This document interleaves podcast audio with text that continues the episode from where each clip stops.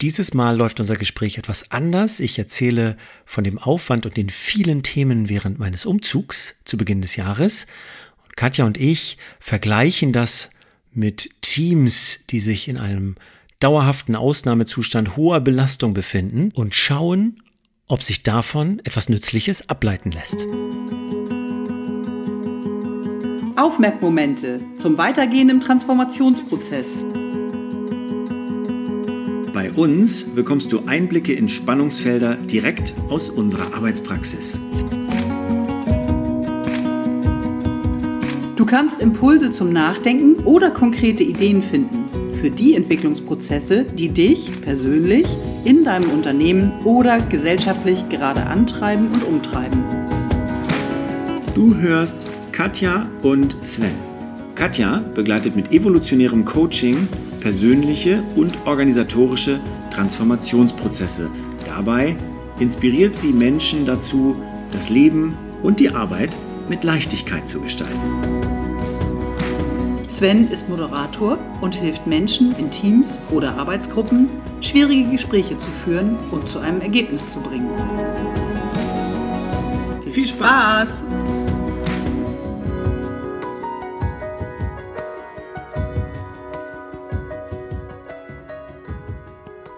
Hallo Sven. Hallo Katja. Oh, schön, dich wiederzusehen. Ich freue mich auch, weil wir erstens lange nicht die Zeit hatten für so ein Gespräch und weil wir uns mal ein ganz anderes Gespräch, also ich weiß, vielleicht ist es auch gar kein ganz anderes Gespräch, aber wir haben uns mal einen anderen, eine andere Einflugschneise ausgesucht. Genau. Das hat einen Grund, dass wir uns jetzt ein paar Wochen nicht gesprochen haben. Ähm, und vielleicht magst du einfach mal kurz skizzieren, ja. was so los war. Ich bin umgezogen. Punkt. Soweit so gut. Ich habe auch, ich habe auch, ähm, ich habe das auch ein paar Mal gesagt. Ich fand Umzüge früher immer nicht so wahnsinnig schlimm. Ich habe immer gedacht, okay, man hat mal ein paar Tage Aufwand, man packt viel ein, man packt viel aus.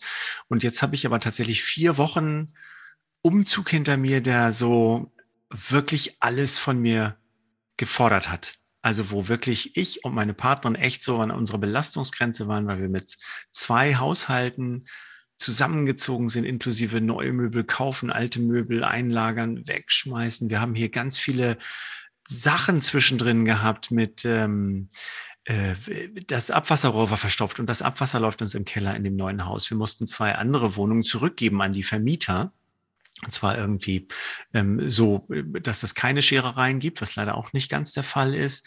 Wir haben ähm, zusammen, also zusammengerechnet haben wir drei Kinder, die dann auch noch in unterschiedlichen Konstellationen hier eine Rolle gespielt haben. Der Kleine konnte noch nicht in den Kindergarten.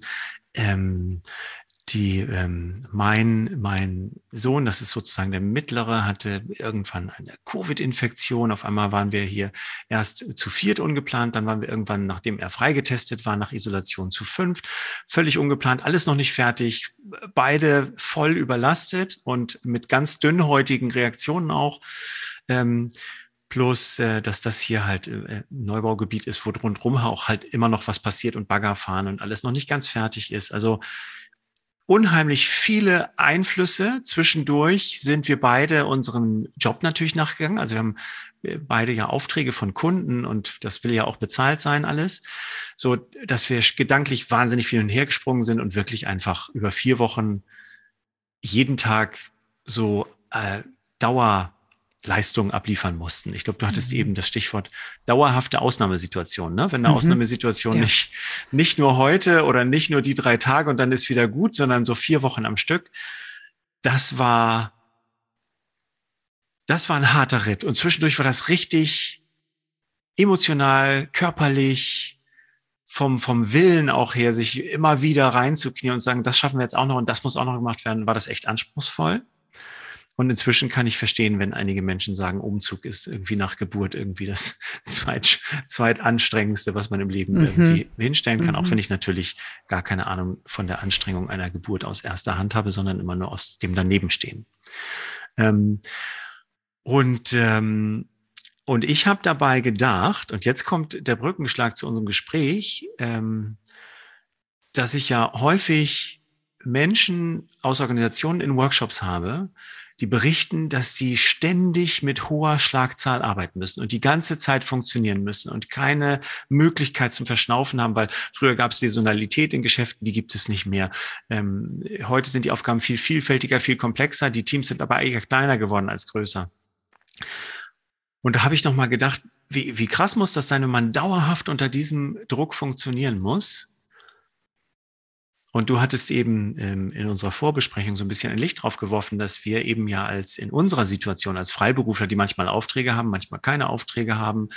Ähm, zum Glück haben wir beide wieder mehr Aufträge zurzeit. In 2020 durch Corona war es ja mal tatsächlich so, dass unsere Dienstleistung nicht richtig gut platziert werden konnte. Ähm, aber dass wir eine Aussteuerung haben. Wir haben eine Aussteuerung zwischen, jetzt bin ich drei Tage mit einem Team in einem Tagungshotel und bin auf Höchstleistung und kümmere mich das. Hattest du auch gesagt, ich kümmere mich auch darum, dass das Hotel alles macht, dass die Pausen und das Essen alles richtig ist. Ähm, äh, und haben dann aber auch wieder Phasen, wo wir keinen Auftrag haben, wo wir uns erholen können. Und jetzt muss ich irgendwie schauen, dass ich aus dem Monolog rauskomme und dir den Ball mal rüber. Ja, das ist in Ordnung, das ist völlig okay, weil es ging darum und das war ein, ein, ein, ein Aufhänger war tatsächlich diese dauerhafte Ausnahmesituation und eine Beobachtung, die wir beide auch teilen, ähm, dieses, wieso ist das eigentlich häufig wieder vergessen, was in Workshops oder in irgendwelchen ähm, Coachings verabredet wurde, wieso versumpft das wieder? Mhm. Und die, es ist so naheliegend, einmal zu überlegen, ob ein, ein Aspekt davon auf jeden Fall diese hohe, dauerhafte Ausnahmesituation ist, in der viele sind, denen wir begegnen. Und zumindest ist das meine Wahrnehmung, nämlich, ähm, dass in der Corona-Zeit das Ganze jetzt auch noch virtuell Meetings noch kürzer aneinander liegen auch gefühlt noch mehr Meetings gemacht werden und ich mich immer frage, wann machen die Menschen die Arbeit, die sie ja eigentlich noch machen wollen und sollen?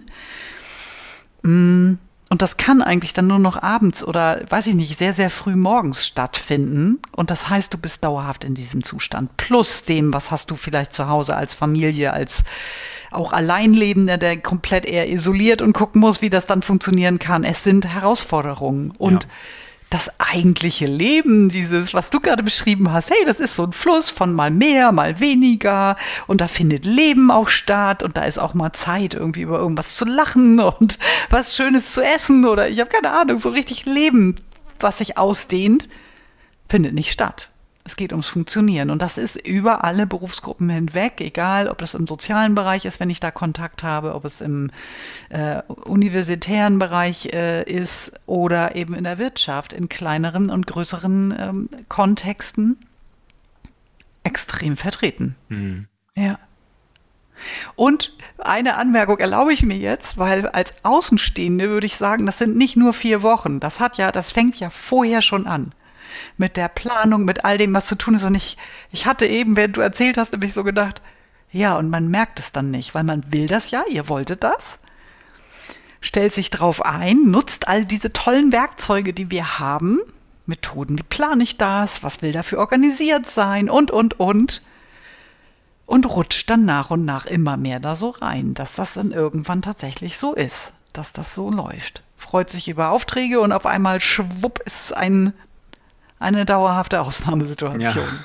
Und die ist ja auch noch nicht ganz vorbei. Ja. Das ist ja, klingt ja. vielleicht langsam ab, aber. Ja, und ich finde, es kommt auch etwas hinzu, was ich eben auch von, von meinen Klienten und Teilnehmerinnen kenne. Ähm, diese Komplexität, dass du eben nicht alles generalstabsmäßig mehr durchplanen kannst heutzutage, weil die Einflüsse komplex sind. Also es, äh, es gibt ja in so vielen Lieferketten inzwischen müssen wir uns ja dran gewöhnen, dass wir nicht, wir hatten ja mal so eine Zeit, da konnte man alles auf Knopfdruck jederzeit innerhalb von 24 Stunden haben.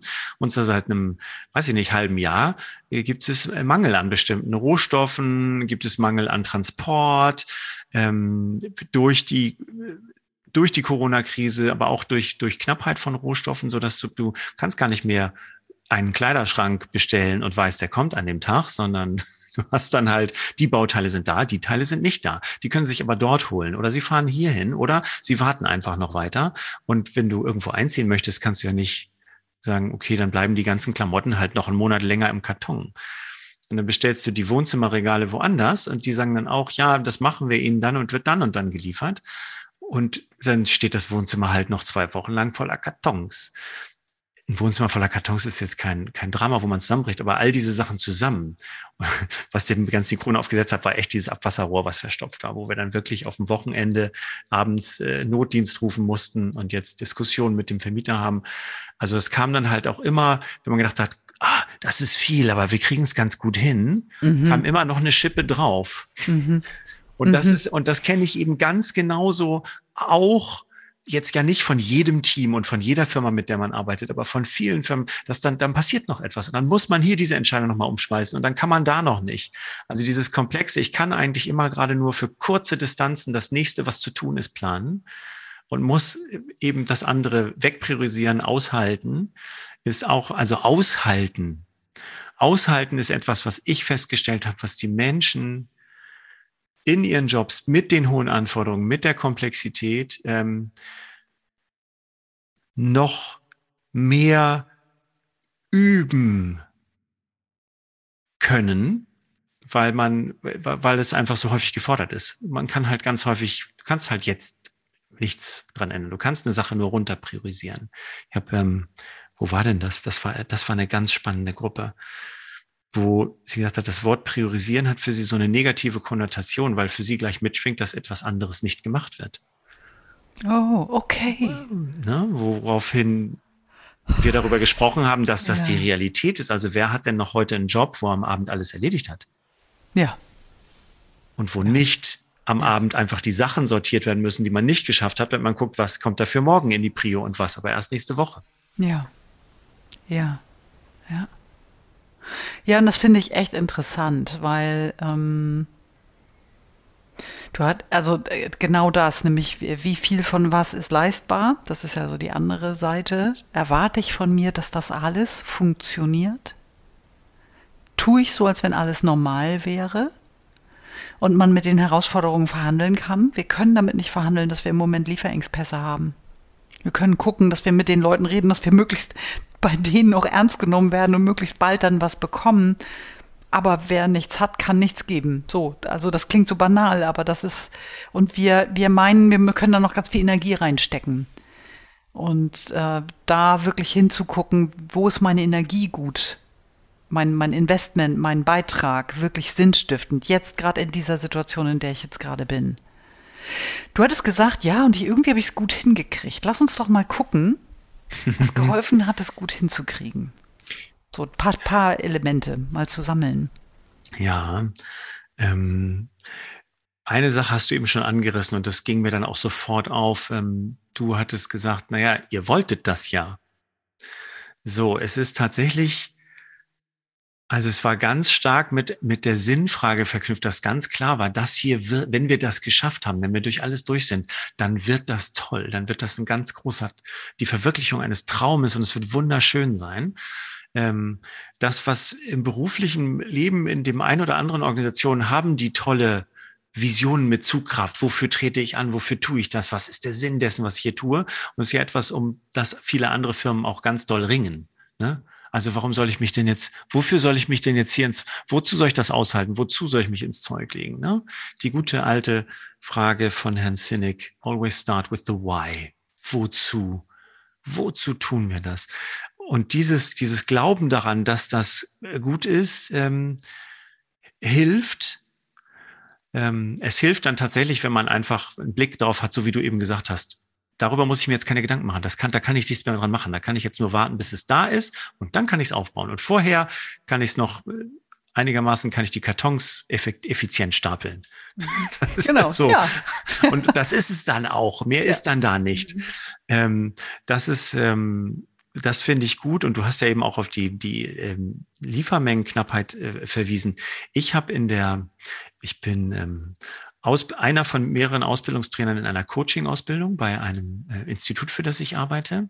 Da hatte ich neulich einen Teilnehmer von einem großen Automobilhersteller, der sagt, die haben in ihrer Sparte letztes Jahr den höchsten Profit aller Zeiten geschafft, weil sie durch die Rohstoffknappheit nur noch die Margen, die margenreichen Modelle fertig gemacht und verkauft haben und die margenarmen Modelle nicht ausgeliefert haben. So, das ist auch so, das ist wieder dieses Blick, dieser Blick auf, das ist eine doofe Situation mit der Knappheit, aber was, wie kann ich jetzt das Beste daraus machen? So, und ich glaube, diese, also, wenn man Zugang hat und ja, dieser Zugang, wenn du im Keller im Abwasser stehst, ist der verschüttet. Aber in vielen anderen Situationen ist es super wertvoll, den Zugang zu haben. Wie kann ich jetzt das Beste draus machen? Ne, wenn du im Keller im Abwasser stehst und so geht es auch einigen Leuten gehen auf der Arbeit, dann kannst du nur zusehen, dass der Notdienst kommst und du das und du wischst und sammelst und auffängst in Eimern. Mehr geht dann nicht. Da geht nur Schadensbegrenzung. Und in allen anderen Situationen zu gucken, wie kann ich jetzt das Beste draus machen? Wenn man da den Zugang zu hat oder jemanden, der einem hilft, lass uns mal zusammen gucken. Das, das sind Gold wird. Entschuldigung, du möchtest die ganze Zeit schon was sagen. Mm -mm, nein, weiter. aber ich, ja, ja, ja, ich, nein, ich glaube, das ist genau der Punkt. Und da, das war ja der eine Aspekt, warum fällt das immer wieder runter? Dieses wirklich Stopp. Zu viele Aufmerksamkeit in zu viele Themen, zu viele Dinge, die, äh, die jetzt gerade irgendwie von mir auch gewollt werden, also wo ich angefordert sind oder wo ich denke, da müsste ich jetzt was tun, je nachdem, wie meine, meine, mein Fokus und meine Aufgabe ist innehalten, sortieren und gucken und was ist machbar. Und wenn ich es nicht kann, jemanden bitten, kannst du mal einmal einen Moment mit mir drauf gucken. Ich kann es gerade nicht mehr sehen. Wo, was ist jetzt hier wirklich relevant? Was ist nicht relevant? Was kann liegen bleiben? Ähm, das ist natürlich, wenn du jetzt in der Hierarchie denkst, dann im Zweifel auch der, der nächste Vorgesetzte, wenn wir eine Hierarchiesituation haben oder aber die mit mir gemeinsam Führungsaufgabe überlegen, äh, übernommenen Kolleginnen, ähm, die gemeinsam mit mir da drauf gucken und gucken, was ist jetzt gut in der Situation, in der wir jetzt sind. Und das ist, glaube ich, tatsächlich richtig wertvoll und äh, etwas, was, warum auch immer wir manchmal verloren oder vergessen haben, dass das so hilfreich ist. Mhm. Weil wenn ich auf Berufe gucke, wo es klar ist, das ist etwas Operatives, etwas zum Beispiel kundenorientiertes im Service, mm, etwas wie Feuerwehr, Operationen oder ähnliches, da gibt es bestimmte Absprachen und da ist sicherlich auch klar, wenn die Operation, wenn das, was wir getan haben, vorbei ist und wir einen Anspruch daran haben, was wir hier machen, werden wir uns wieder justieren. Das tun wir nicht währenddessen. Wir werden nicht währenddessen die ganze Zeit das diskutieren. Das kriegen die Kunden mit oder das kriegt derjenige mit, für den wir das tun, wer auch immer das jetzt gerade ist. Und da ist meine Beobachtung, ist es viel normaler. Schon dadurch, dass du Dienstpläne machst, dass du überlegst, wie besetzen wir das jetzt hier überhaupt, dass du auch immer wieder gucken musst, wie justieren wir das, wenn jemand krank ist. Das heißt, du bist viel mehr wirklich damit beschäftigt, wie kann das von der Struktur her funktionieren. Und das ist in Berufen, wo das, was bei, dahinter raus, also bei dem rauskommt, was ich da mache, vielleicht nicht so sichtbar ist oder nicht unmittelbar sichtbar ist, sondern erst im dritten, vierten Schritt, weil ich einen Teilaspekt mitbearbeite, glaube ich, immer schwieriger, diese Abstraktion wirklich zu behalten, weil ich im Detail mit meinem Fachthema beschäftigt bin, aber nicht mehr mit dem großen Ganzen, wie das ineinander wirkt und was es dafür braucht. Das ist ja auch echt schwer. Wenn du dir große Konzerne anguckst mit, mit sehr umfangreichen Produkten, wie viele Teilprofessionen es da braucht, bis das Gesamtprodukt überhaupt fertig ist. Und da ist es für denjenigen, um das bei dem Autobeispiel jetzt mal zu bleiben, der in der Produktion noch sieht, was da gemacht wird, glaube ich, deutlich einfacher als für diejenigen, die an einer, einer, einer Teilausstattung des Autos äh, involviert sind und da mit neuen Materialien und was weiß ich alles sicherlich auch beschäftigt sind, aber dann immer wieder zu sehen, ah, das hat ja einen Zweck. Ja. Das wird da gebraucht. und das ist gelegentlich natürlich da, das ist keine Frage, aber ob das immer so präsent ist, auch in dieser Priorisierung, da bin ich mir nicht so sicher. Plus, plus ja. dass es diese ganzen Jobs gibt, wo du eben nicht mehr siehst, was dabei rauskommt. Ne? Also alles, was Dienstleistungen, äh, Online-Marketing, Social Media, Jobs sind, ähm, hast du ja nicht hinterher ein Produkt in der Hand, selbst wenn du nur die Mittelkonsole gebaut hast. Ähm, und ähm, ich finde das ganz, ich finde das ganz spannend, dass wir jetzt wieder bei dem Thema Innehalten angekommen sind, weil das sprechen wir ganz häufig an in unseren Folgen, weil wir häufig schon identifiziert haben, dieses ab und zu Innehalten. Es muss mindestens einer im Team ab und zu sagen, lasst uns kurz den Kopf hochnehmen. Das braucht es halt echt. Sonst verschwindet man in diesem Operationsdruck, ähm, operativ funktionieren zu müssen. Ähm, und ähm, das gehört deswegen ja auch zu den Themen, die du und ich äh, den Menschen immer wieder mitgeben. Und eine der Fragestellungen, als wir uns äh, heute äh, getroffen haben, also virtuell getroffen haben, von mir war ja, warum, warum braucht es immer wieder diese Impulse von außen? Ne? Warum ne, zum Feedback, zu Zuhören, zu Innehalten? Ne? Was ist, das ist ja gut für uns, dass es uns braucht, aber warum ist das eigentlich so? Ähm, und das jetzt zu verstehen über meine, meine eigenen, meine eigenen vier Wochen ähm, Dauerperformance in diesem Umzugsszenario, bis sich da einigermaßen das Licht geht und man denkt, oh, das ist tatsächlich ein Zuhause und nicht nur ein eine krasses, krasses Projekt, äh, hat das nochmal deutlich gemacht, wo das, wo das verloren geht, dieser, dieser, oder was, was da alles drüber liegt über den Impuls innezuhalten, um sich zu schauen. Es gibt ja auch das ist ein bisschen scherzhaft gemeint, es gibt ja diesen, diesen Rat noch für alle Menschen, die auf der Arbeit im Stress sind und denken, oh Gott, die Deadline und das Produkt und die Zahlen und so weiter, dass man sie bittet, guckt, guckt, hebt doch mal kurz den Kopf hoch, guck nach rechts und links und überleg mal, ob dein Leben in Gefahr ist. Ja, das ist kein Scherz, also weil ich glaube, es tut echt gut, weil das ist nämlich in diesem Dauermodus ist irgendwann was Existenzielles mit drin, was keinen Spielraum mehr dafür hat, mal zu gucken, wie ist es jetzt gerade? Ist es wirklich eine Notsituation. Das ist tatsächlich in unserer Kultur zumindest sehr weit verbreitet, da wäre ich bei dir. Und das ist was, wo ich denke, das ist euch wahrscheinlich ganz gut gelungen, zwischendurch dafür zu sorgen, dass emotional ist, ne? weil Stress, der sich ansammelt, ja. der braucht Raum. Das ja. muss mal irgendwie raus, sei es im Spiel oder auch mal in einer kleinen Kappelei. Ähm, und man braucht auch was, was einfach gut tut. Und wenn es die Bestellpizza ist, weil gerade die Küche noch nicht aufgebaut ist, aber tatsächlich dieser Moment, wo wieder der Kontakt zu sich selbst oder zu anderen da ist, wenn ich das jetzt mal auf so einer abstrakteren Ebene ist, wo dieser persönliche Kontakt auch da ist und wo klar ist, ich muss jetzt hier nicht so tun, als wenn ich das jetzt auch noch schaffe, weil es vielleicht sogar kontraproduktiv ist. Ich bin nicht mehr gut, wenn ich versuche, es zu erfüllen.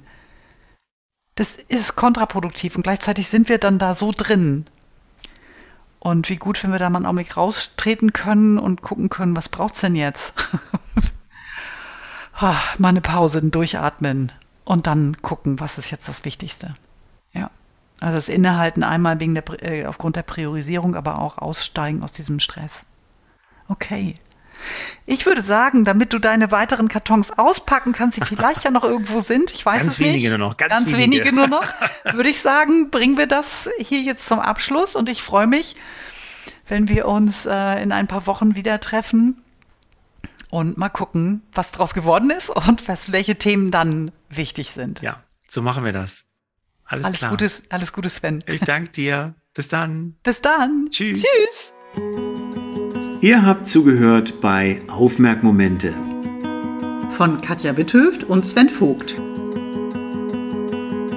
Wir freuen uns auf euer Feedback oder eure Themenvorschläge und ihr erreicht uns über unsere Websites Katja auf spielräume-entdecken.de und Sven über sven-vogt.com.